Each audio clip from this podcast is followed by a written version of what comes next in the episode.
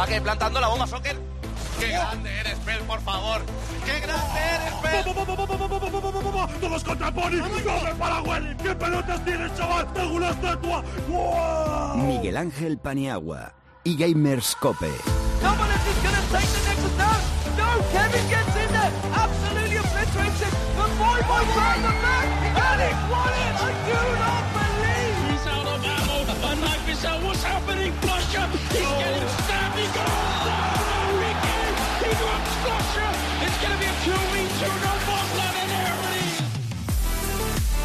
Hola amigos, soy Miguel Ángel Paniagua y este es el sexto programa de eGamerscope, el show pionero eh, sobre deportes electrónicos en la radio generalista.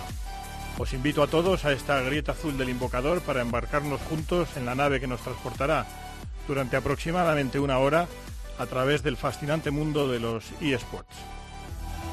En los mandos técnicos recuperamos a don Javier Rodríguez. ¿Qué tal, don Javier? Aquí seguimos aprendiendo. A mi lado, como siempre, está Luis Millán, el productor, el alma de este show y el hombre que está permanentemente en contacto con vosotros a través de las redes sociales. ¿Qué tal, Luis? Hola Pani, pues muy bien, la verdad que la semana ya tenía ganas de estar aquí otra vez, ha sido una semana intensa, así que nada, preparados para empezar, mucha interacción en nuestras redes sociales, ya saben, en Twitter somos arroba egamerscope y en Facebook, facebook.com barra egamerscope. Y te voy a comentar una cosa ya para empezar sobre la encuesta que hicimos la semana pasada, preguntábamos qué cuatro equipos jugarán en el clasificatorio español a la Challenger Series y aunque un 52% apostaba por la opción de Basconia, Asus, Valencia y Penguins, lo cierto es que no ha sido así y solo un 4% han escogido la opción de otra combinación, ya que en las tres anteriores estaba Asus, que luego comentaremos no se ha clasificado, y solo en esa opción un 4% de votos, así que nuestros oyentes en esta ocasión no han estado muy acertados. Y por cierto, ¿cuánta, cuánta gente ha respondido a la encuesta? Cerca de 150. Muy bien. Y por cierto, con picos de 3.000 en el programa, ¿eh? 3.000 oyentes. Muchísimas gracias de nuevo por el, la, la acogida, la enorme acogida que está teniendo el programa, por eh, vuestra fidelidad y espero que podamos sumar a mucha más gente todavía. Don Javier, póngame a, a Windfall de Fat Rat.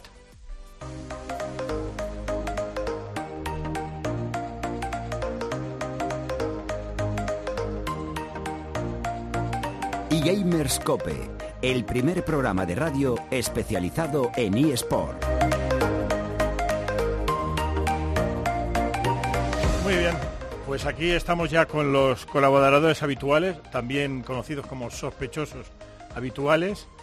A mi izquierda está Sergio García, experto entre otras muchas cosas de Counter-Strike, pero es como dicen los italianos, un tutofare, un hombre para todo. ¿Qué tal, Sergio? Buenas tardes, Pani. Muy bien. Muchas ganas tenía ya de volver tras mi ausencia de la semana pasada, pero ya me reincorporo al 100%. Muy bien, sabes que tenemos a Device, a la estrella de Counter-Strike malito, ¿no? Con una hernia. Sí. Le vamos a tener pronto, eso lo tengo claro, porque ya me han dicho que en un par de semanas estará más o menos ah, sanito y vamos a tener aquí a la superfigura, así que ahí le vas a poder bombardear a preguntas en cuanto le den el alta. Pobrecito lo que le espera.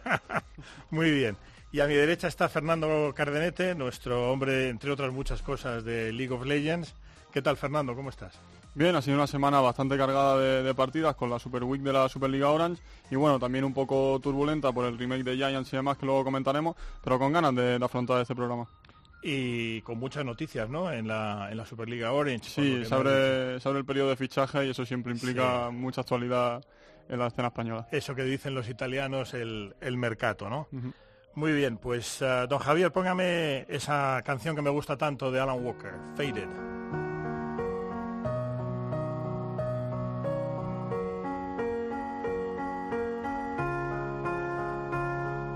Y Gamers Cope, con Miguel Ángel Paniagua.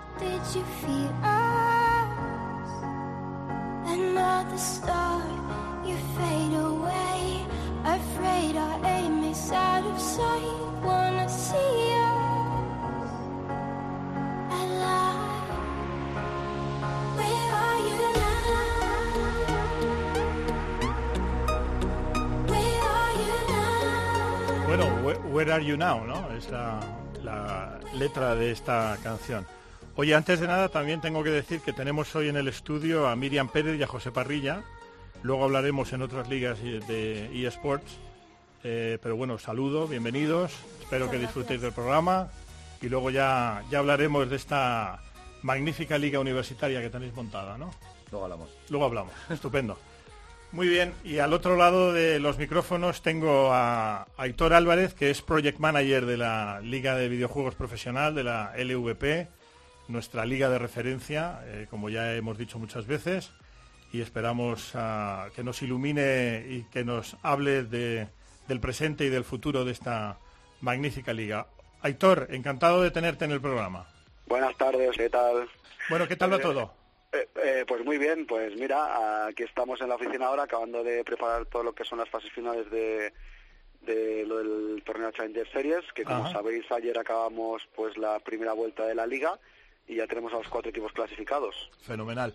Oye, antes de nada, que eh, ya sabes que siempre lo digo, ¿no? Este programa, además, al ser en una radio generalista, tratamos de hacer eh, pedagogía, no solamente la información pura y dura, que está muy bien, ¿no? De, de- lo- de los eSports, pero tratamos de hacer pedagogía y, sobre todo, pues bueno, cuando tenemos un protagonista de tu altura, siempre te pregunto lo mismo, ¿no? Eh, o siempre pregunto lo mismo. ¿Cuál es tu background? Sé que fuiste manager de, de Keith, de uno de los eh, buenos equipos de, de League of Legends y que luego ya te incorporaste a la LVP. Pues sí, pues si te quieres claro, yo sería un, de lo que diríamos uno de los más viejos del lugar, ¿no? De los veteranos. Mi perfil eh, es un poco más senior, yo tengo 41 años, yo vengo de, no, no, no vengo de este mundo, eh, de, eSports, de videojuegos, eh, yo vengo del mundo de una trayectoria profesional que no tiene nada que ver con esto. Yo me dedicaba, bueno, yo la dirección comercial de una compañía, un- una multinacional. Y bueno, eh, cosas de destino. Cuando vino el segundo crío en marcha, pues eh, bueno, decidimos con mi mujer que tenía que aflojar un poco el ritmo de vida porque básicamente me pasaba en casa uno de los siete días de la semana. Y bueno decidí pues eso dar ese cambio y bueno montar alguna cosita para poder disfrutar de la familia y, pues pues también poder trabajar y estar ocupado. Y bueno me, me metí en los eSports como a modo de inversión. Creé como bien has dicho el club KIF hace cinco años y empecé a trabajar con el club a, a desarrollar el proyecto yo también había tenido experiencias en deporte tradicional vale En, eh, bueno, llevando el clubes deporte de deporte tradicional. ¿no? Y, y sí, y lo, y lo apliqué, los conocimientos de, eh, de empresa y de gestión de club deportivo los apliqué a, a los eSports. Y bueno, pues durante tres añitos y medio, cuatro, estuve batallando pues con los equipos, pues, hacer, pues hacernos un, hueco, mejorar un poquito pues todo lo que había, ¿no? Eh, pues mejorar pues las condiciones de los jugadores, eh, poner contratos, establecer unas reglas con los clubs. Y bueno, al final pues llamó la atención de la liga que dijo, "Oye, creo, chico, creo que puedes aportar más desde este lado eh, que desde el otro, ya, porque ya desde el club pues ya, ya había pues hecho casi todo lo que se podía hacer y me, me apeteció el desafío, te digo, es, es, ahora es, es vocacional ya básicamente, empezó como una inversión, como un, bueno, a ver qué pasa y ahora lo he convertido pues en una, en mi profesión y que estoy muy a gusto porque viendo el recorrido que le queda a todo esto por hacer, pues estoy seguro que voy a ser capaz de aportar algo más todavía. ¿Y le dedicas más tiempo a la familia o como suele pasar siempre? No, no, sí, muchísimo más. Muchísimo O sea, no más, es lo mismo, no es lo mismo estar eh, cada día cogiendo un ave o un avión que Claro. como mínimo estar en casa. Y ahora sí que... Pues tú ahora vives en Barcelona, ¿verdad? Bueno, hasta ahora vivía en Barcelona, ahora por pues por otro ah, giro esto del destino inesperado, A pues Berlín, ahora mi creo, ¿no? residencia es en Alemania. En Alemania, sí, sí, sí, me lo dijo, me lo dijo Luis Millán eh, la Sí. semana que no pudiste estar porque teníais mucho Eh, lío en la LVP. es, la mudanza, mi mujer trabaja por, por cuestión de trabajo, pues ha tenido que aceptar un proyecto de la compañía, está en Alemania, hemos mudado a los críos ahí también, y justo este fin de semana y la semana pasada estuve haciendo la mudanza y bueno, pues vivo en Alemania y trabajo en Barcelona, vengo de lunes a viernes aquí, básicamente. Muy bien. Oye, esta pregunta no es precisamente eh, mi momento más lúcido ni la pregunta más inteligente que he hecho en mi vida, pero como project manager, cuya traducción es fácil al castellano, ¿no? Jefe de proyectos o gestor de proyectos de la LVP, eh, bueno, cuéntanos un poco qué proyectos tiene la LVP. Pues mira, eh, en mi caso concreto sería toda la parte de que es de ligas profesionales. ¿vale? La, la, la LVP podríamos eh, ponerla en, en dos proyectos. Tiene toda la parte de ligas profesionales y luego toda la parte de, de más casual o más de para para jugador más casual, lo que es la arena, que es donde pues la gente con sus amigos se junta, hacen equipos y juegan por- para competir contra gente, pero mm, vamos con la aspiracionalidad de pues de, de, de- de competir entre ellos y bueno y si funcionan pues luego poder aspirar a una liga profesional. Entonces lo que compete a mi parte es toda la gestión pues de Superliga Orange en este caso de LOL, eh, de COD, de CSGO y bueno de los juegos profesionales que vayamos incorporando a, a la liga de a la Superliga. Entonces, mi cometido básicamente es eh, el contacto con los clubes diario, ¿vale? Para planificar temporadas, estrategia eh, y luego pues eh, en el tema deportivo calendarizar, eh, ver qué tal qué tal pues eh, funcionan las ligas, si podemos mejorar, qué implementar eh, normalmente, eh, normalmente, normativa, perdona, reglamento, etcétera, etcétera, etcétera. Es, es un día a día, es, Sí, es un sí. trabajo pues muy intenso, con mucha comunicación, con muchos momentos muy interesantes, pero con, también comprenderás como en toda competición, con momentos complicados de tensión, ¿no? Pues porque las relaciones entre clubes, jugadores, ligas, etcétera, pues siempre hay eh, en momentos puntuales tensiones que hay que solucionar de la mejor manera para un beneficio que, que, que, que salga adelante el ecosistema este. Por supuesto. Oye, y mm, analizando, yo lo he hecho ¿eh? para, para un trabajo a nivel eh, profesoral, que mm, yo soy profesor en el I, en el Instituto de Empresa, analizando un poco vuestra liga, eh, lo que he visto en la cadena de valor de la LVP, lógicamente todo pivota, eh, supongo que estarás de acuerdo conmigo, alrededor del, eh, me refiero al lado profesional, ¿no? También en el casual, hasta cierto punto, alrededor de los torneos, lógicamente, ¿no? En ese sentido, ya nos has dicho que tienes, que tenéis bajo vuestro manto LOL, es decir, League of Legends, Call of Duty. ¿Qué pasa exactamente con, con CSGO? Porque ahí hay un impasse, ¿no? No, no tenemos muy claro, por lo menos yo no tengo muy claro qué, qué va a pasar con CSGO. Mira, Con Counter-Strike. eh, sería un error obviarlo, ¿vale? Porque si nos re- remitimos a las cifras y tal, es el segundo juego en, en- en la cadena, como Sin el duda. de valor, básicamente detrás de League of Legends y bueno, podría estar compitiendo con Dota, pero eh, eh, en este lado, que nos interesa en Europa, el, el, el CSGO no le tiene nada que, que envidiar al League of Legends. Nosotros no sé por qué, por, por qué situación, si ha sido pues por eh, pues por la comunidad, por los clubes, por los jugadores, por nuestra gestión de liga, no sabemos el por qué, no ha acabado de calar, eh, no teníamos la competición que queríamos, no, no le acabamos de ver el, potencial como, como vemos con el LOL o con el COD y decidimos pararla, no, no acabarla, pararla. Eh, reflexionar profundamente sobre qué mejorar, qué podemos aportar y qué necesitamos pedirle a los clubes para tener una liga realmente profesional, ¿vale? Y creo que estamos trabajando muy bien en ello y que pronto tendremos eh, la competición de CSU que, que merecemos en España. Muy bien. Oye, y dentro de la línea pedagógica, que también me gusta preguntar, eh, los clubes que integran la LVP, esta, esta respuesta ya me la sé, pero es para el público generalista, ¿no? Eh, los, liga- los clubes de la Liga LVP pagan un canon como en la NBA o como en las ligas profesionales americanas para entrar o eh, tienen un mínimo, sabes lo que te digo, ¿no? Nosotros, en, en todo el proceso este de profesionalización que hemos intentado liderar desde, desde la Liga, que se empezó desde hace un año, cuando yo estaba, como te decía, en el otro lado, eh, se, se hizo un paso muy importante, ¿no? que es empezar a, a exigir a los clubes que bueno que, que la inversión en club, en estructuras, en, en todo esto era muy importante para profesionalizar los clubes, básicamente, y que, y que, y que al final se mejorara todo el ecosistema. Dentro de todos estos requisitos, eh, se creyó oportuno que, que estar en la liga tuviera pues un canon, pero es de visibilidad, un canon para, para poder eh, bueno, entender que esto no es gratis, que esto no es fácil de llevar y que, y que bueno, que el que monte un club de eSports tiene que tener una serie de, de compromisos, ¿vale?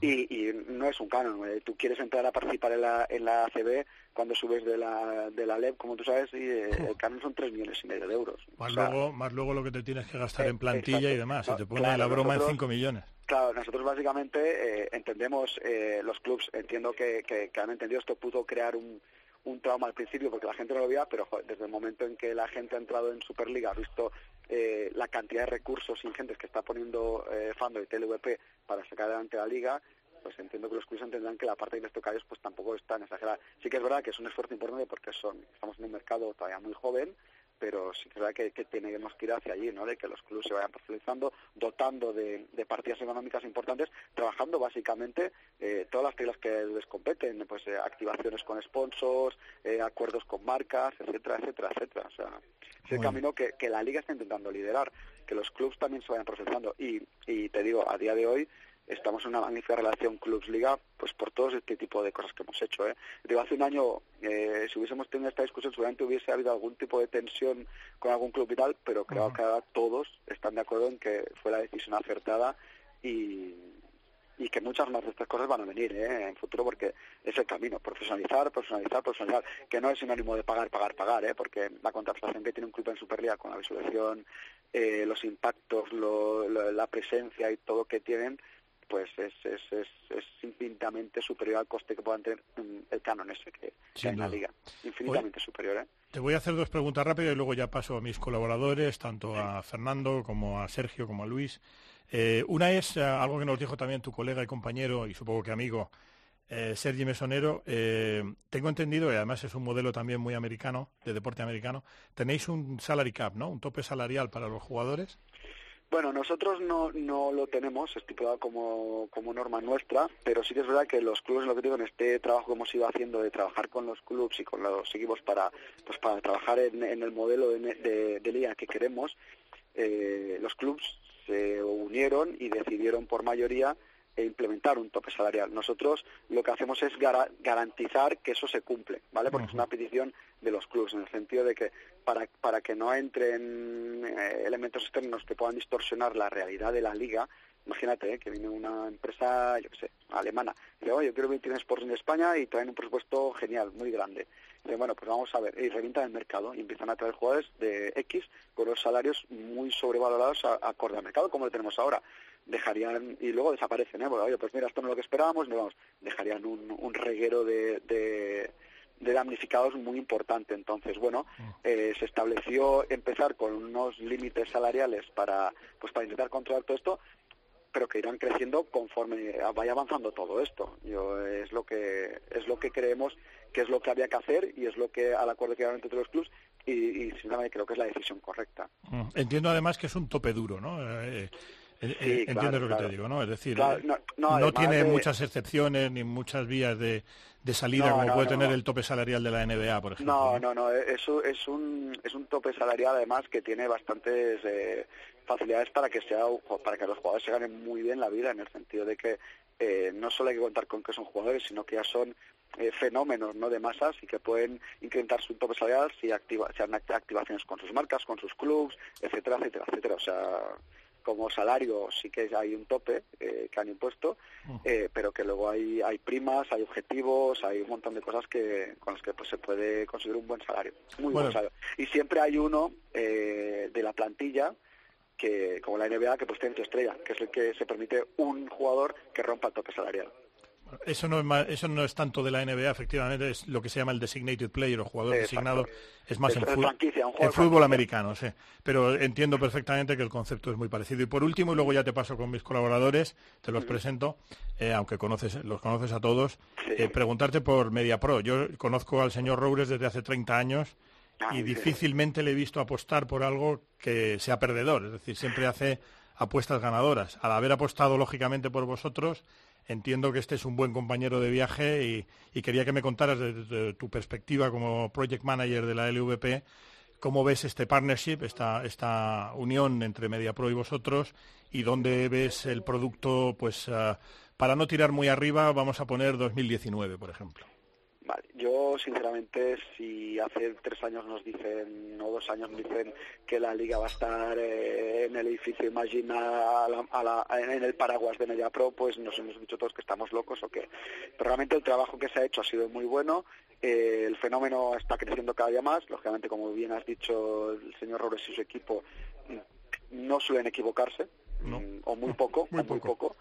Y, y la realidad es que tenemos un socio de viaje que es, es genial porque nos ha permitido llegar a partners que, que seguramente como el VP no hubiésemos podido acceder y que ahora pues nos, nos abren las puertas, nos piden información, nos mm, bueno nos piden que, los metamos en esports y en ese cambio estamos. 2019 como lo veo, pues nos encantaría tener ya pues que ya estuviéramos hablando de gestión de derechos, de retransmisión, etcétera, para que los clubes tuvieran mucho más recursos y seguir pudiendo dar valor a, a esos clubes para que se sigan profesionalizando y que no sea la liga la que tira del carro, sino que sean los propios clubes que empiezan a tirar ya del carro Bueno, de la po- liga. poco a poco. Oye, Claro. muchísimas gracias. Luego ya te recojo y te despido, pero bueno, de antemano te doy las gracias.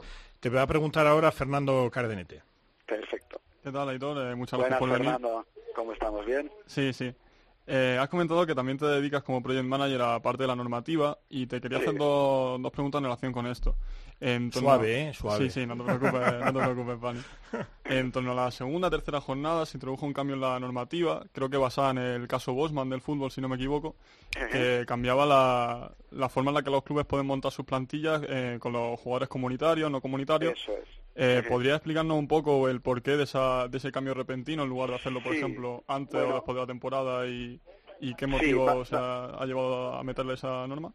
Vale, básicamente fue porque nosotros en la normativa de este año habíamos puesto, eh, erróneamente como se vio am, después, que para que los jugadores pudieran participar en la, en la Superliga deberían tener un mínimo de residencia de dos años en España, ¿vale? Entonces, bueno, como una de las ventajas de haberse incorporado a Media Pro es que disponemos de un gabinete jurídico excepcional y de mil asesores que nos ayudan en todo, al ir revisando la documentación que se va generando a lo largo de la temporada, pues bueno, se comentó y dice, oye, aquí podemos tener un problema porque eh, como liga, eh, como liga y como tal, no podemos poner un requisito que discrimine por nacionalidad, ¿vale? Entonces, eh, tuvimos que cambiar la normativa eh, en la jornada esa y especificar y clarificar básicamente que para que mm, los nosotros como liga podemos delimitar que, que los jugadores estén en suelo español participando, ¿vale? Lo que no podemos delimitar es por su condición de origen. ¿De acuerdo? Igual que el fútbol. Un europeo, un español es igual que un francés, que un portugués. Tienen las mismas eh, posibilidades de circular y de trabajar en cualquier país de la Comunidad Europea. Entonces, eh, tuvimos que cambiar eso de la residencia y ahora un equipo podría tener cinco jugadores portugueses, un equipo español, siempre y cuando los cinco jugadores portugueses estuvieran en España viviendo. ¿Vale?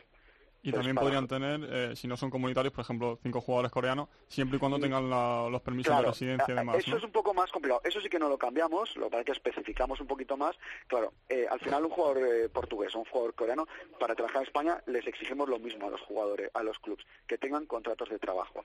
Como entenderéis, eh, para un, un una persona o un trabajador que es fuera de la Comunidad Europea, eh, los visados de trabajo no son tan fáciles de conseguir. Primero hay que llegar a un acuerdo con el NEM, con, con la gente, bueno, con un departamento que tiene que verificar que no haya una persona cualificada para ocupar ese puesto de trabajo dentro del territorio español, entonces luego tal, tal, tal. En el caso de los extracomunitarios es más complicado, pero lo que hicimos fue puntualizar que, por ejemplo, ya se ha dado el caso que hay equipos que quieren entrar con y tal, pues tienen dos vías.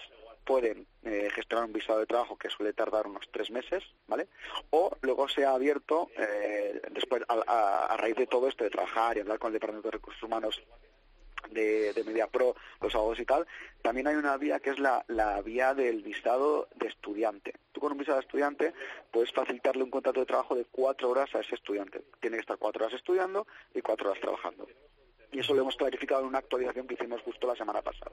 Pero como te digo, la normativa, el cambio principal de normativa que tuvimos que hacer en la jornada 3 o 4 fue el de no limitar por condición de residencia en España. Sí eh, aplicar una restricción a que los jugadores mm, tienen que estar residiendo en España, ¿vale? Para poder competir en la Superliga. Excepto dos que pueden estar en su país de origen. Puedes tener tres portugueses en España y dos daneses en su país el equipo podría participar, ¿vale? Perfecto, nada, preguntarte por eso, porque creo que no quedó muy claro para el público, para ver si así podían tener un poquito más de contexto. Eh, Es, es, es que es un poco complicado de... Incluso, incluso a mí, ya te digo, se nos hace a veces complicado eh, entender toda la normativa y tal, porque bueno, como, como ya te digo, vamos mejorando y vamos eh, fijándonos en, en- en competiciones y en normativa, pues eso, eh, trabaja- todavía no estamos catalogados como, como ley de deportiva, entonces tenemos que, que ver cómo se va haciendo todo esto. Tenemos que ir construyendo, básicamente. Muy bien. Eh, Sergio García. Buenas, Etor, ¿qué tal? Buenas, Sergio. Eh, simplemente era una, una pregunta sobre el nivel estructural de la liga. Este año habéis incorporado la segunda división, han entrado más equipos. Eh, ¿Por dónde pasa el futuro estructural de, de la LVP y de la Superliga Orange? ¿Se va a ampliar plazas en la primera división? ¿Se va a buscar un sistema de franquicias? ¿O, o el modelo A ver. actual es el que ya está planteado para medio y largo plazo? No, yo creo que va, va a sufrir cambios, ¿eh? siempre mm, en pos buscando de una, de, de una mejora. De- de- hay una cosa que es fundamental y que nosotros eh, y que tenéis que entender vosotros y lógicamente todos lo- los seguidores y clubs que, que- siguen y que participan de la competición, que es que nosotros somos Liga Nacional, pero siempre hay una aspiracionalidad. Por ejemplo, en el caso de, de, Riot Games está la LCS y los clubs quieren pasar a LCS o a Challenger Series. Entonces, muchas veces estamos al amparo un poquito de las decisiones, eh, decisiones estrategias que se, ha- que se toman en estas empresas para ver cómo desarrollan sus ligas para nosotros poder eh, seguir con nuestro proyecto y que encaje dentro de ese proyecto. Entonces nos encantaría un modelo, lógicamente, de, Champions League. Imagínate, ¿no? Que nuestros campeones pudieran ir a la, a la LCS representando a nuestro país, pero eso ya no depende de nosotros, eso dependerá de Riot en su momento. Y es un ejemplo, ¿eh? Te digo también Call of Duty, el CSGO, hay, hay, hay infinidad de posibilidades. El modelo por donde pasa, lógicamente pasa por tener cada vez una liga nacional más fuerte, con mejores equipos, con equipos más profesionales, y si tiene que haber una segunda o tiene que haber una tercera, pues oye, eso lo va a marcar eh, la cantidad de estructuras profesionales que haya en, España. No lo va a marcar la liga directamente. O sea, si, si decimos que vamos a hacer una tercera división, tercera división, estoy seguro que se apuntarían un montón de equipos. Pero esos equipos tenían capacidad de estructura, eh, recursos para poder ser equipos profesionales a medio y largo plazo pero lo sabemos. Para todo eso es lo que digo, tenemos que ir construyendo y tenemos que ir eh, viendo qué hacen nuestros socios, los publishers, eh, con sus juegos y con su modelo de esports para nosotros poder adaptar y complementar todo ese mercado. Muy bien, Aitor. Pues ah, yo creo que ha sido muy ilustrativo eh, el hablar contigo. Espero tenerte de nuevo aquí. Eh, tengo además mucho interés en hablar contigo de algo que no es muy conocido, que es el arbitraje en los en los eSports. Pues en Pero eso bueno. estamos nosotros también en profunda reflexión. Como Muy bien, sabéis, sí, sí, lo es sé. desconocido porque no hay nadie que forme árbitros. Entonces tenemos que, es otro tema que hablamos con los publishers, de cómo podemos formar a, a- a algo tan importante, ¿no? Porque sí, se habla de clubs, de jugadores, pero, pero tenemos a gente que arbitra todos esos partidos. Y os digo que no es nada fácil ponerse en el pellejo de un árbitro cuando está en un partido como el de ayer, por ejemplo, que se está jugando el clasificatorio para, para ir al torneo europeo y, y, y tienen que estar a mil cosas, picks, bans, eh, disputas, que sí, que me he equivocado, que no, que me he equivocado, que pues, es complicado, es muy complicado, pero también es muy apasionante. De verdad Bueno, que otra- pues, otro día charlaremos acerca duda. de eso si queréis. Entre y- viaje y viaje y mudanza y mudanza, cuando ya acabe la mudanza y todo eso, pero de verdad te agradezco muchísimo, bueno, a ti y a toda la gente de la LVP porque os estáis portando con este programa tan joven muy, muy bien y espero tenerte de nuevo con nosotros y de verdad que ha sido un placer tenerte y espero que te lo hayas pasado bien con nosotros. Pues genial, y ya te digo, a vuestra disposición cuando queráis y, y enhorabuena sobre todo por el programa eh, y por la iniciativa de que una radio generalista como, como Scope apueste por un sector, eh, bueno, tan para nosotros tan importante como es, son los esports. Muy bien, Aitor, muchísimas gracias. Un abrazo muy grande. Hasta luego. Don Javier, póngame a Mar Pitri y nos vamos ya a los campos de la justicia de la League of Legends. Miguel Ángel Paniagua y Gamers Cope.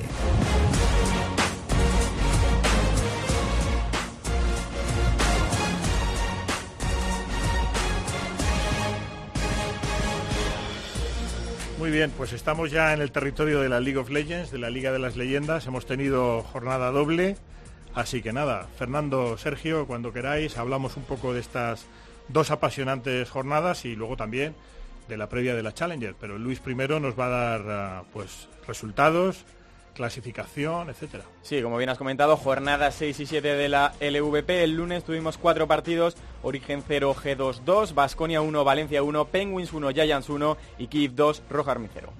Sí, ha sido una jornada bastante larga con esta Super, super Week, pero yo creo que las partidas de- del primer día sorprendió un poco G2 con esa victoria tan, tan apabullante sobre Origen España. Vasconia y Valencia fue sin duda el partido de la, de la semana, en mi opinión, bastante igualado. Valencia que ha llegado muy fuerte después de incorporarse a la Gaming House de, allí de Valencia y pinta yo creo que como favorito incluso con Vasconia para el clasificatorio y luego Penguins Mafia y Asus que bueno Asus pinchó lo hablaremos un poquito después de- en el martes pero Penguins Mafia yo creo que, que bastante bien contra un Giants que ha, ha salido muy reforzado desde la llegada de Jizuke.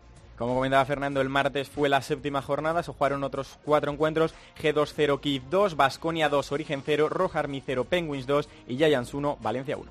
Sí, Kiev que aseguró su participación como segundo clasificado en el clasificatorio, se enfrentará a Valencia, tercer clasificado, Vasconia que le ganó bastante fácil a Origen, también porque, como ha comentado Editor, eh, ha habido una serie de problemas con la selección de los personajes de esta jornada, eh, Origen se equivocó, igual que se equivocó después Penguin Mafia, y a Origen no le salió bien, a Penguin Mafia sí, con ese Kog'Maw AP, y Asus que, bueno, eh, la primera partida intentó pelar un poquito, con Lucian muy bien con Víctor, después la siguiente fue muy mal, y yo creo que se ha visto que Asus Rogami está haciendo agua a nivel interno y por eso también lo comentaremos después sobre los fichajes de Lucian. Bueno, tras acabar esta primera vuelta, ya conocemos los cuatro equipos que irán al clasificatorio de la Challenger Series. El primero será Basconia, segundo está Kiev, tercero Valencia y cuarto Penguins. Hasta aquí los que irán al clasificatorio. Quinto se ha quedado Rojarmi, sexto G2, séptimo Origen y octavo Giants. El clasificatorio será el próximo lunes, una semifinal Basconia Penguins a las 6 y también a las 6 el martes Kiev Valencia, ambos al mejor de cinco mapas. Sí, yo creo que Basconia y quizá Valencia deberían ser los favoritos para estas semifinales. Basconia que incluso con el fichaje de Furion después de la salida de Zincroft yo creo que llega bastante fuerte, por simplemente por la calidad individual del resto de sus componentes. Y Valencia, eso, que llega eh, desde la casa de, de allí, llega muy fuerte, aunque Kif le puede dar problemas, sobre todo con Landisco. Bueno, mención especial hay que hacer a Rojarmi, que esta mañana publicaba un tuit Lucian, lo tuvimos aquí y que comentaba que los equipos que estuvieran interesados en poder ficharle o que, se pusieran en contacto con Rojarmi, los equipos que quisieran de la Superliga Orange, porque la salida parece inminente, ¿no? Sí, Asus Rogalmi lleva teniendo problemas prácticamente desde el clasificatorio de la Challenger Series anterior, cuando representaron a la por entonces División de Honor en, Europa.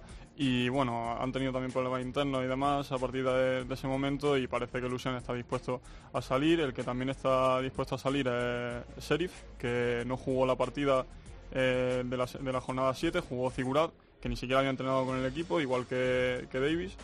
Y bueno, también parece que hay problemas internos en origen con el entrenador y demás. Y quitando eso, no hay mucho más rumor todavía. Hay que recordar que después de la jornada 7 se abre el periodo de fichajes, que está abierto hasta el 3 de abril a las 23.59, pero los cambios que se realicen no afectan al clasificatorio. Por ejemplo, Vasconia no podía fichar ahora mismo a Lucian, porque los cambios se inscriben el día 4. Entonces, en ese sentido, la integridad de la competición se mantiene bastante bien. Muy bien, pues y el- vamos a hablar ahora de la LCS, de la europea. Sí, en Europa, recordemos, hubo jornada cuatro días, jueves, viernes, sábado y domingo. El jueves, Vitality 2, Giants 1, Rocket 2, Origen 1. Uno de estos dos equipos eh, tenía que lograr su primera victoria, fue Rocket.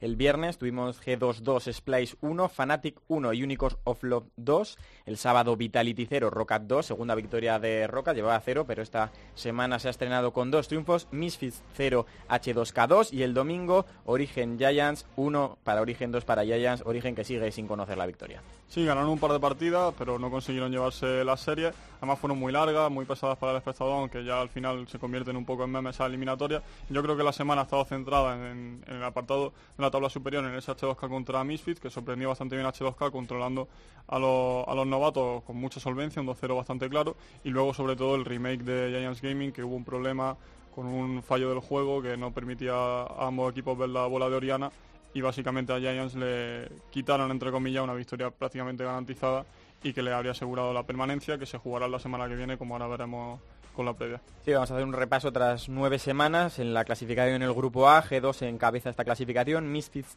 segundo, Fnatic tercero, Giants cuarto y Rocket, aunque con sus dos victorias, sigue quinto en el grupo B. Primero sigue Unicorns of Love, siete victorias y dos derrotas, mismas que H2K, que está segundo, tercero Splice, cuarto Vitality y quinto Origen, como comentábamos, cero victorias y nueve derrotas. Y para esta semana, la semana 10, mañana jueves, tenemos el Vitality Origen, Rocket Fanatic, el viernes Unicorn of Love H2K y G2 Misfits, y para el sábado Rocket Giants y Splice Origen. Yo considero esta semana es una de las más importantes de la temporada porque juegan el viernes los cuatro mejores equipos de Europa entre ellos, así que va a determinar un poquito quién va a estar en los primeros puestos, aunque casi seguro van a estar en los playoffs. Y luego también por la parte baja se va a decir casi seguro quién tiene que luchar por la permanencia y quién no, porque Team Rocket se enfrenta a Fnatic, también se enfrenta a Giants el domingo y el ganador de esa serie probablemente sea el que, el que salve la temporada. Origen que contra Vitality, si no ganan ya seguro que no tiene ninguna posibilidad prácticamente y, y poco más. Yo creo eso, el, el viernes para el espectador va a ser muy entretenido porque juegan los mejores equipos de Europa. Como, como apunte, eh, este domingo empiezan ya las eliminatorias de ascenso de Challenger Series, ¿verdad? ¿Cuál Sí, es la primera? eh, creo que la del Salque, que es favorito absoluto. En teoría deben subir Schalke y PSG. Eh, PSG no estoy tan seguro, pero ¿Con el Schalke... empezaba? Fnatic Academy era. Eh, no estoy seguro la verdad porque la Challenger Series no la he podido seguir tanto, pero el Schalke sin duda ha, ha ganado todas las partidas, incluso las últimas sin esforzarse apenas a medio gas y a origen yo creo que incluso, salvo que Zincrof ahora revitaliza el equipo, debería ganar el Schalke fácil. ¿no? El Schalke ha hecho unos fichajes Sí, monumentales. y Schalke tiene tiene nivel LCS y está jugando en Challenger Series. Claro, claro, por eso. Es un equipo de primera cuando está jugando en segunda. Muy bien, ¿algo más de LOL, chicos? Eh, bueno, Reckless, que es la, la gran figura de Fnatic, que estuvo comentando por redes sociales que aunque a él no le gusta normalmente hacer eso, no podía aguantar más ya la situación y explotó un poco en Twitter comentando que había tenido una época bastante mala en lo personal y en lo deportivo. Es cierto que el equipo no tiene el caché que, que tenía cuando ganó 4 o 5 splits consecutivos y se rumoreaba incluso que podía dejar el equipo eh, una vez finalizado el split de primavera si veía que no cambiaba mucho la situación. Los jugadores de eSport, por lo que me vas contando, van necesitando un community manager, ¿eh? Sí, muchas, tema de- ellas. Para el tema de los tweets. Bueno, pues nada. eh, don Javier, póngame justo do- donde se quedó la Virtus Pro, los amigos de aquí de Sergio, en el torneo de Katowice, es decir, Two Steps from Hell o a dos pasos del infierno.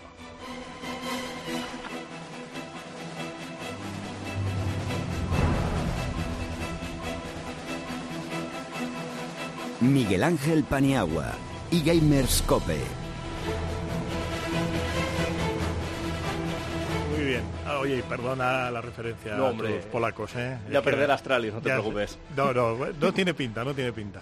Bueno, cuéntame un poco, Sergio, la, la actualidad de, de CSGO, de Counter-Strike. Bueno, pues semanas tranquilitas las que tenemos ahora por delante tras los tres torneos que ha habido consecutivos.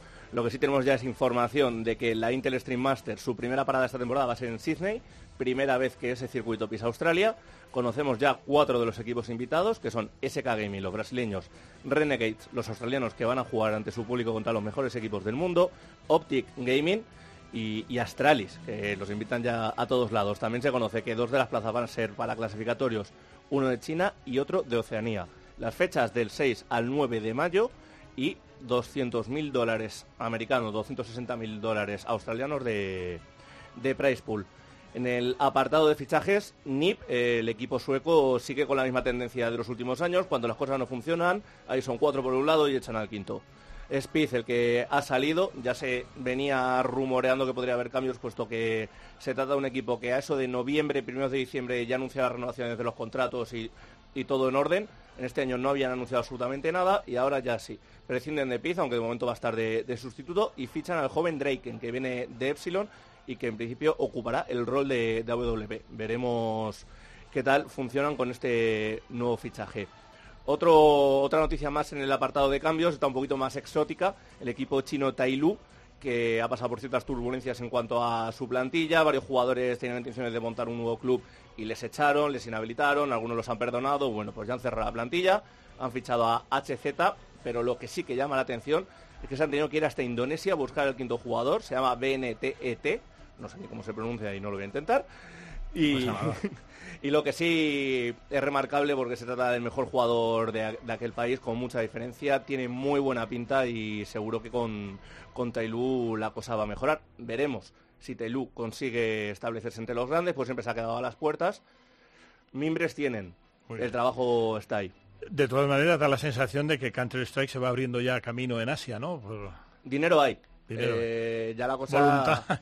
Voluntad también hay, hay que darles tiempo. Eh, Tailú es un equipo que a últimos de- del año pasado anunció que habían obtenido ya el visado, creo que era para 10 años en Estados Unidos y no me acuerdo para cuántos años en Europa, y que a partir de verano así tenían intención de establecerse en alguno de los dos sitios para competir de manera más regular, Muy ya bien. con los equipos occidentales, porque lo que consideran ellos es que el pasito que necesitan eh, es pura experiencia. Claro, claro, es entrenarse y ganar experiencia.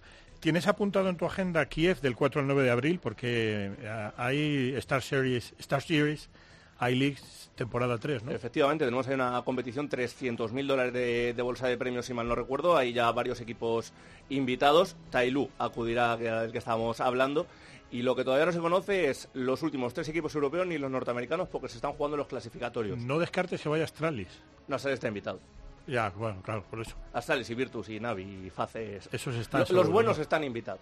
Bien, ya la- las dudas están en los que tienen que ir por clasificatorio y es un torneo al que se le, se le suele tener muchas ganas porque la empresa que lo organiza, Star Ladder, suele hacerlo con mucho cariño, muy buen gusto. Mm, No escatiman en gastos a la hora de- del espectáculo y normalmente todas estas paradas que suelen ser en, en Europa del Este suelen ser bastante bonitas. Vamos a tener enviado especial, además. Enviad dos especiales, ¿Enviad creo. dos? a- Enviad dos. Dos. Y si quieres apuntarte tú, envía tres. Pero No vamos a. Bueno, háblame un poquito de, de WESA. Bueno, pues ha saltado... Doble- W, ¿eh? WSA. WSA, la World Sports Association, eh, un ente que se creó el año pasado, fundado por, por varios clubes en conjunto con SL y alguna otra empresa más involucrada en el sector de los eSports, que ha decidido acatar cierta problemática que ellos consideran y que es el conflicto de intereses. Hay algunos holding empresariales que tienen acciones en varios clubes y entienden que eso no, no es bueno para, para la competición. Concretamente, los principales damnificados en teoría sería S-Force, son rusos y que tienen acciones en Virtus Pro y en Natus Vincere, dos de los clubes más potentes. Y luego está una agencia, creo que es danesa, se llama Refresh, que tiene acciones en Astralis, en Heroic, en, Sí, en Astralis seguro. Pues en Heroic también, en un equipo noruego llamado Nors. Y han Acaba- dado... Ese está acabado en K, creo. Norsk. No, ese es No. no- hay uno que es Nord, que son los daneses, y luego Ah. es Nors, que es Norse, Norse, vale, que, son, vale. que son noruegos. Y han dejado 18 meses de, de plazo para que se solucionen esos problemas. Es algo que hay que coger con muchísimas pinzas, porque como comentábamos está fundado por clubes y, y por SL. A lo único que afectaría una posible sanción de USA es a la SL Pro League y a una competición de SL. Ni a los Mayor, ni a las DreamHacks, ni a Star Ladder, ni, ni a prácticamente mucho Bueno, más. no, no tiene mala pinta, ¿no? La organización es...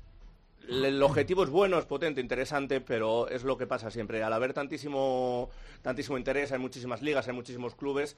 Si no reman todos en la misma dirección, al final es tú sancioname, yo puedo seguir haciendo otras Claro, cosas. claro. Ya es al final valorar cada uno lo que le interesa. Pero entonces se convierten en aguas de Somalia, cada uno navegando para sitios distintos. Donde el dinero te lleve. Exacto. Fernando, cuéntame.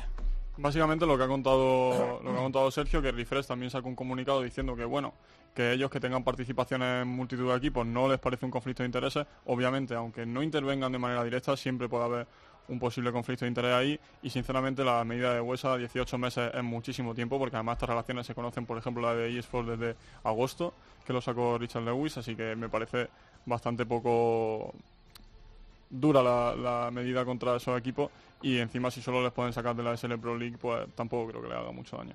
Muy bien. ¿Algo más de Counter-Strike, amigos? No, esta pues nada. bastante tranquila. Venga, que ya quiero entrevistar aquí a mis amigos de la eh, Series University. Póngame Let's Go de elenco. Nos vamos ya a Ole, Luis, a otras ligas de eSports. Sí, ya tocaba ya.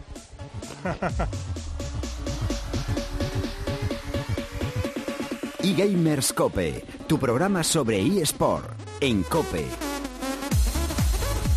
Muy bien, Luis, pues venga, vamos con resultados y clasificación de la Superliga de COD, de Call of Duty. Bueno, la semana pasada se jugó la jornada 5, Movistar Raiders 0, Team MRN 3, Basconia 2, Heretics 3, Kiev 2, PAM 3 y en Monkeys 0, Giants 3. La clasificación, la comanda Giants con 15 puntos, segundo Heretics también con 15, tercero MRN con 9, cuarto Monkeys con 9, quinto PAM con 6, sexto Basconia con 3, séptimo Kiev con 3 y octavo Movistar Raiders 0 puntos, todavía no ha logrado ninguna victoria. Y esta semana que no hay jornada porque Giants y MRN juegan el CWL de Dallas. Muy bien.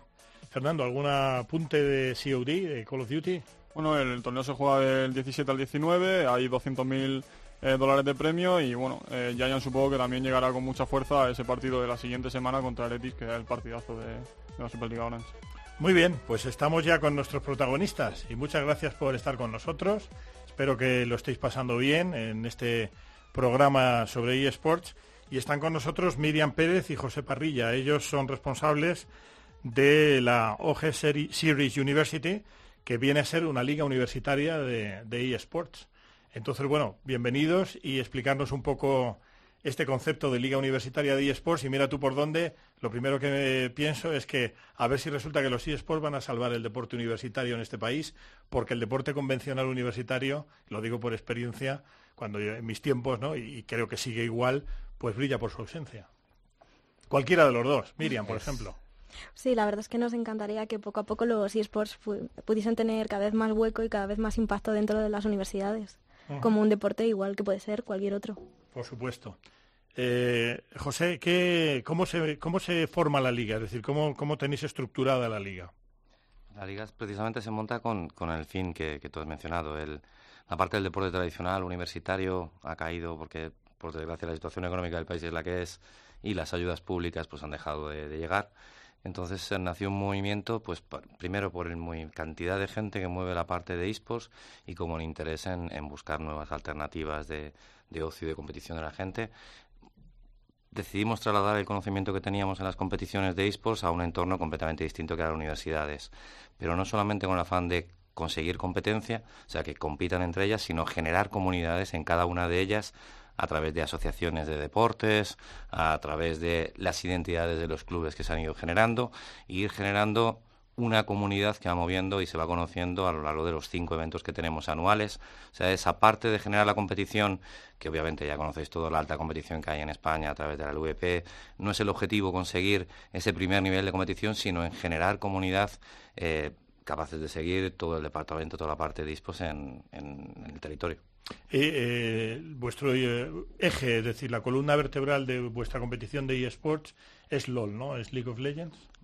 Tenemos dos títulos actualmente, League of Legends y Hearthstone. Ten en cuenta que también los recursos son los que son. Nos encantaría Ujú. poner todos los todos los Claro. títulos, pero pero es imposible. Entonces em, lanzamos con aparte con la gran ayuda de, de, de Riot en, en la competición de League of Legends, que hace una competición oficial con con nosotros, también Hearthstone, en, tenemos muchísimos jugadores y de muy buen nivel, y la idea ya es este año empezar a montar no la liga oficial, que solo se compite en estos dos títulos, sino pequeñas copas para ir probando nuevos títulos, ir incorporándolos y conseguir que vaya creciendo ya estos 12.000 eh, universitarios que tenemos compitiendo actualmente. 12.000 universitarios. ¿Y cuántos equipos hay más o menos, Miriam? Ahora mismo tenemos 32 equipos, que sería uno por universidad, de, uno de LOL y otro de, de Hearthstone. En total serían 64. Y queremos, la verdad, eh, a la temporada que viene abrirnos cada vez más a más universidades, ya no solamente que sean públicas solamente, sino también queremos llegar a las privadas y Mm. cada vez ser más y poder llegar a todos. ¿Y lo tenéis estructurado en conferencias, en divisiones? Eso es. Tenemos eh, divididos todas las universidades en cuatro conferencias totales, norte, sur, este y centro, en las que participan ocho equipos y los cuatro mejores dentro de cada conferencia son los que luego van a, enfrentarse. a una es. Final Four, digamos, ¿no? Eso a es. enfrentarse en torneo presencial, supongo, ¿no? Eso es. Y mientras tanto, la competición asumo que es en las plataformas habituales donde, donde se juegan. Bueno, sabéis que en Estados Unidos, ¿tenéis algún patrocinador aparte de institucional, algún patrocinador externo, me refiero a una empresa privada que os patrocine? Si no, no sería posible. O sea, realmente es, es Pero igual que ha pasado hemos hablado antes con el deporte tradicional. Nosotros hemos tenido desde el origen mm, una gran ayuda de grandes empresas tecnológicas como HP y como Intel. Riot se interesó desde el primer momento y también nos soporta no solamente en la parte de comunicación, sino también en becas para universitarios, en viajes a la LCS para los ganadores, nos da mucho soporte. Y este año ya ha entrado, por ejemplo, también Twitch. Twitch con un programa que tiene de- de- para estudiantes y es lo mismo, nos ayudan mucho en toda la parte de comunicación. Tú ten en cuenta que ya no solamente está trabajando en esta liga española con 32 equipos, que el año que viene queremos que sean 50 y el año siguiente llegar a los 80 a las 80 universidades que hay en España, sino que también se ha montado una competición europea ya con seis países, que sería Web Masters, con los representantes de los campeones nacionales. Ya estaríamos Francia, Inglaterra, Portugal, Italia y España, con Alemania que entra este año. Y lo mismo, si no fuera por estos patrocinadores, sería inviable tanto los cinco eventos presenciales, los 40.000 euros en becas que ya tenemos este año. O sea, realmente sin su soporte no sería viable. Eh, cuando habláis de becas, entiendo que son premios, ¿no? Porque eh, os explico, eh, lo sabréis seguro. En la Liga Universitaria de eSports en, Estados Unidos, que, que está estructurada y que además la patrocina, si no me equivoco, Coca-Cola, ¿no? Por supuesto, con una presencia fundamental de Riot Games. Hay ya universidades, la primera fue Robert Morris de, Illinois, que da una beca, pero una beca de estudios, como puede ser a un jugador de baloncesto, un jugador de, de fútbol soccer, a un jugador de fútbol americano, eh, y le da una, una beca que cubre, los, en teoría, los cuatro años de carrera que tiene. Eh, y eso fue un hito en Estados Unidos, porque claro, estamos muy acostumbrados a que en Estados Unidos haya becas, pues como digo, ¿no? Para estrellas de instituto de baloncesto, de fútbol americano, de béisbol, hay todas las modalidades, natación, por supuesto, hay muchísimos jugadores españoles universitarios de fútbol FIFA, es decir, del fútbol habitual. Pero Robert Morris fue la que, digamos, hizo el breakthrough, hizo el, rompió eh, y fue noticia de alcance cuando concedió la primera beca a un jugador de eSports eh, garantizándole pues cuatro años de estudios. Cuando vosotros habláis de beca entiendo que es más premio que digamos una beca de estudios, ¿no? No, hay, hay de todo, porque ya no solamente tenemos becas para los estudiantes, sino que también hay becas, por ejemplo, para los delegados, que es una especie de torneo también que tenemos por méritos del propio equipo que llevan. Y, por ejemplo, hay algunos que están con contratos en prácticas, hay otros que, lógicamente, no podemos llegar aún a cubrir la beca completa, pero, por ejemplo, el año que ha pasado, los ganadores de League ya fueron mil, mil euros por cabeza. Se está ayuda. trabajando en eso. De hecho, Es este ayuda, año, claro. sí, y este año ya hemos conseguido créditos de libre elección en alguna de las universidades porque los jugadores invierten mucho tiempo en competir y por ya pertenecer al equipo ya nos han dado créditos de libre elección. En todo eso se está trabajando actualmente. Oye, Miriam, y lo que es la academia, bueno, lo que siempre ha- a mí me ha pasado, eh, yo he sido jugado- jugador y estudiante, he compartido eh, muchísimas horas con jugadores, cada vez hay menos, ¿no? Pero jugadores profesionales que a la vez han sido estudiantes, y lo que es la academia, lo que es la faculty, eh, tiende a resentirse mucho, a resentir, más que a resentirse, a resentir, tiene un cierto resentimiento hacia aquellos estudiantes que están practicando el deporte hasta el punto de que si uno tiene un examen y luego el mismo día tiene un partido y, y te hablo por la experiencia, ¿no? El jugador le dice, eh, señor catedrático, señor profesor, ¿me puede usted cambiar el examen? Te dicen que ni hablar, que o baloncesto y tal. ¿A vosotros en el tema de eSports os pasa también que en algún momento ha habido una incompatibilidad o tenéis las fechas adecuadas para que no influyan los exámenes? Pues realmente el, el tema de fechas siempre preguntamos, antes de empezar con fechas fijas, preguntamos a los abanderados que están en cada universidad que nos digan más o menos cuándo son esos exámenes finales. Intentamos que no les coincida nunca. Entonces podemos siempre jugar en ese sentido. De todos modos, también hay que decir que tenemos bastante apoyo en algunas universidades y hay profesores que si les explicas y demás dónde están metidos, te lo cambian sin problema. Bueno, pues buena, buena noticia. Pues eh, oye, yo creo que fenomenal. No sé si queréis añadir algo más de vuestra liga, de vuestra competición y paso a que os pregunten mis, mis colaboradores. Fernando. Bueno, primero daros las gracias por, por venir, que yo sigo la, la liga de vez en cuando y he estado en algún evento y la verdad es que se respira un ambiente muy, muy bueno de, competición sana entre, la- entre las universidades para crear esas comunidades que decíais.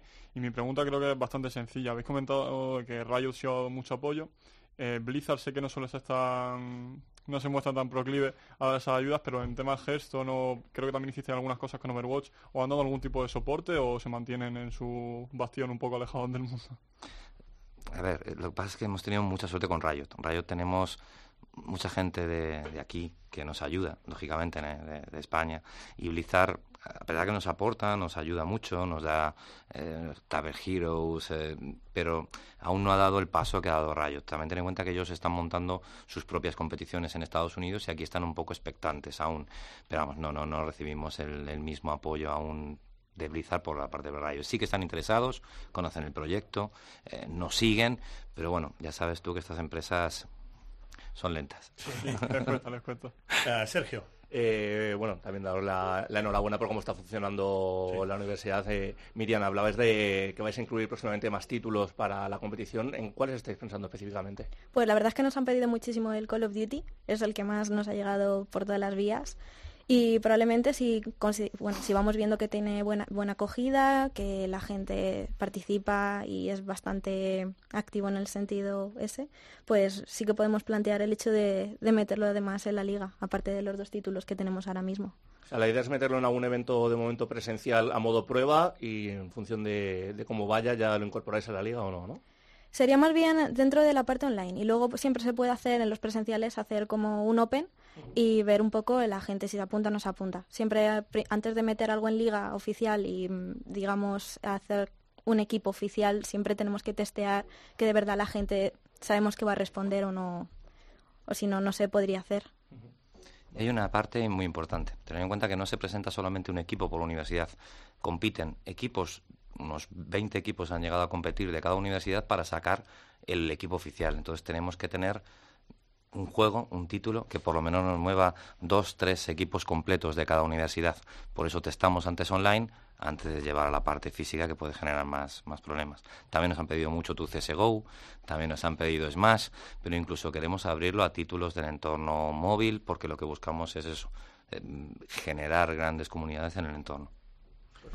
Hablabais antes del apoyo de, de Riot, por ejemplo, pero dentro de las universidades, eh, ¿la universidad os ha apoyado... Completo.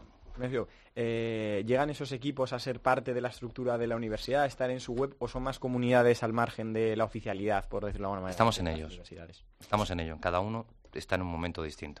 Te hablo desde la Universidad de La Laguna, que tiene su equipo oficial y les paga el viaje a los chicos aquí a, a Madrid, a gente como la UPCNet, que tiene su propio equipo reconocido por la universidad, a facultades que hemos sido nosotros los que se lo hemos presentado. Es heterogéneo.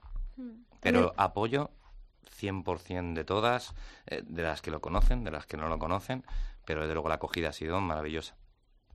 También decir que también depende un poco de, digamos, de- por lo general la edad del vicerrector, por llamarlo de alguna manera, que se nota que la gente más mayor les cuesta un poco ver el, que los eSports ya no solamente es el hecho de estar detrás de una mesa, digamos, comiendo patatas mientras juegas, sino que ya es algo más, sino que compites, te esfuerzas, tienes un, un entorno de trabajo sano, porque ya no es el hecho de estar tú solo delante del ordenador. Entonces, depende un poco también de, eso, de cada universidad. Y, a- y al hilo de lo que dice Miriam, además, ah, mm, con el deporte convencional en la universidad no se puede hacer. Pero si eSports es la punta de lanza del deporte universitario, hay una figura en el, en el deporte universitario estadounidense que es el director atlético, eh, que precisamente es un experto. Es decir, es la persona. eh, no, tú normalmente, por lo que me describes, hablas con un doctor en filosofía especializado en Nietzsche. Entonces, claro, puede haber, afortunadamente tenéis mucha suerte, puede haber eh, algún vicerrector o muchos vicerrectores que entiendan que esto es el futuro, aunque el futuro, como decimos en este programa, es nuestro moto, es nuestro logo, el futuro es ahora, ¿no? Pero el director atlético es el que se encarga allí de, todas estas facetas de, de deportes, está muy bien pagado, pero claro, eh, también sería, es verdad, una, una figura muy necesaria si esto va creciendo y desgraciadamente eh, el deporte convencional universitario no está eh, ni mucho menos bien, pero a medida que vaya creciendo también, tirando un poco, porque supongo que ahora mismo el deporte que más tira del carro es eh, a nivel universitario, sí, sports, pues ojalá pongan esta figura el, del director atlético o algo similar, porque os facilitaría muchísimo las cosas. Muy bien, pues muchísimas gracias. No sé si queréis añadir algo más y encantado. Y bueno, esta es vuestra casa y aquí para lo que para lo que necesitéis y lo que modestamente podamos aportar. Así que muchísimas gracias. Muchas gracias. Muchísimas gracias a vosotros. Estupendo. Bueno, pues eh, Luis, eh, queridos compañeros, seguimos aquí.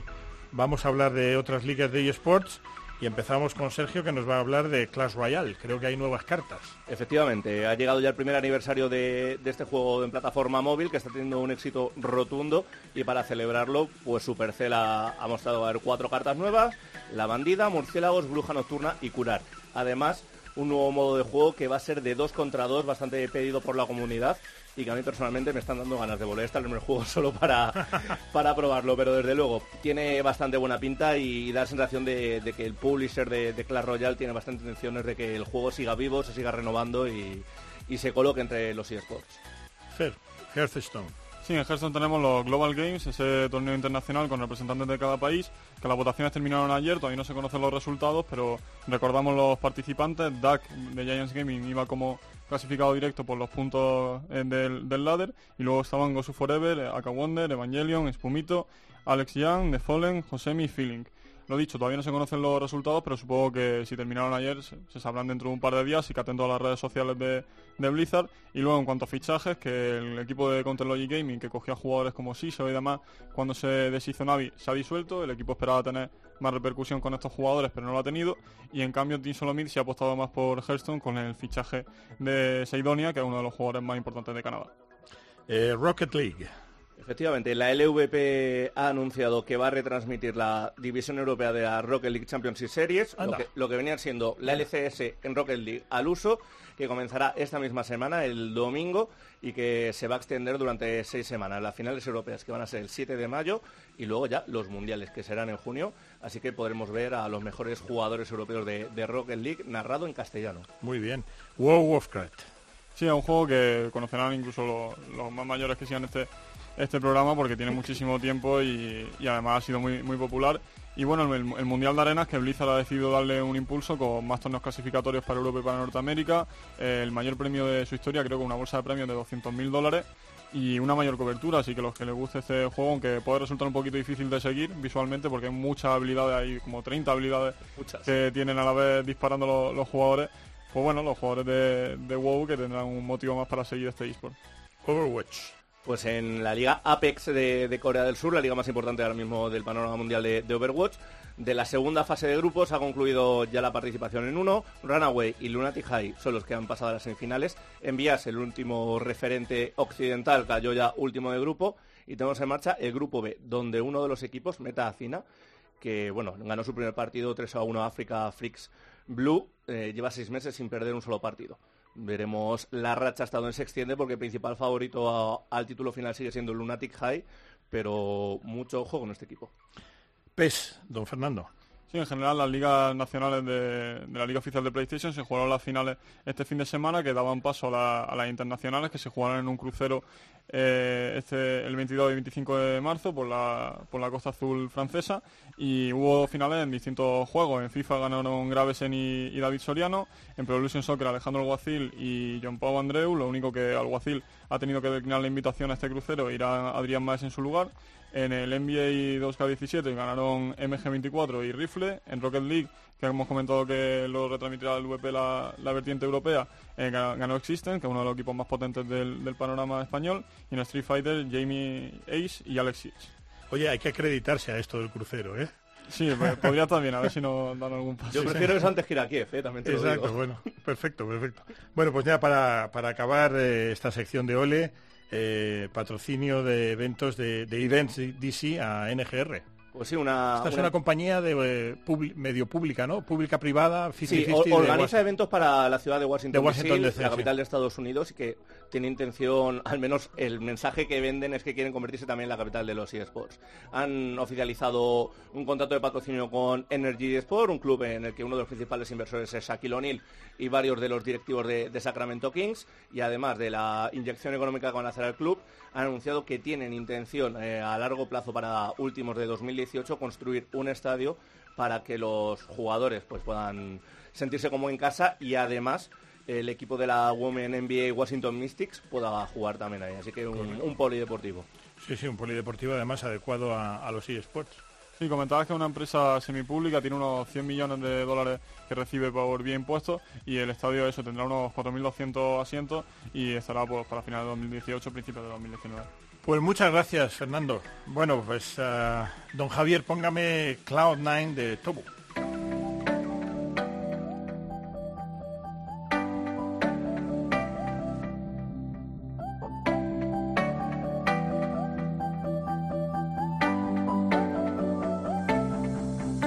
Miguel Ángel Paniagua y Gamers Cope. Pues muy bien, la nave ya está prácticamente en descenso, así que querido Luis, ah, vamos con redes sociales, encuesta y demás. Sí, antes vamos a recordar cuáles son nuestros nombres en las redes sociales. En Twitter somos arroba eGamerscope y en Facebook, facebook.com barra eGamerscope. Y sobre la encuesta, la pregunta es sencilla. ¿Qué dos equipos se clasificarán para la final del clasificatorio español a la Challenger Series? Y damos cuatro opciones. Hay dos semifinales. En la primera opción que damos es Basconia y Kiev. La segunda, Basconia y Valencia. Tercera, Penguins y Valencia. Y cuarta, Penguins y Kiev. Muy bien, pues damos ahí las cuatro opciones. De nuevo, muchísimas gracias a toda esa gente que nos escucha. Hemos dado unos picos de 3.100, 3.200 en los primeros programas, o sea que muchísimas gracias. Y nada, hasta aquí el sexto programa de eGamerscope. Os damos las gracias por escucharnos y esperamos veros nuevamente a bordo de esta nave que nos transporta a través del fascinante mundo de los eSports cada siete días.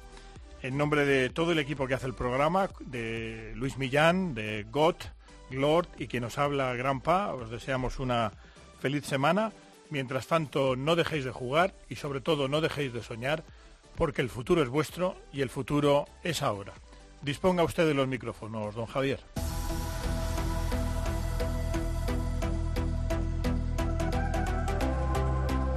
Plantando la bomba, Soccer.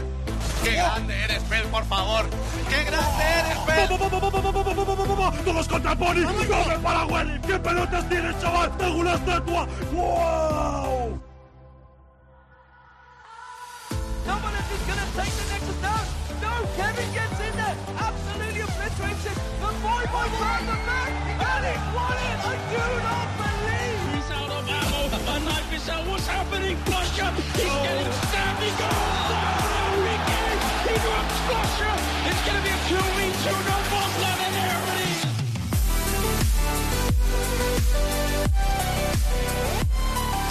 eGamers Cope, el primer programa de radio especializado en eSport.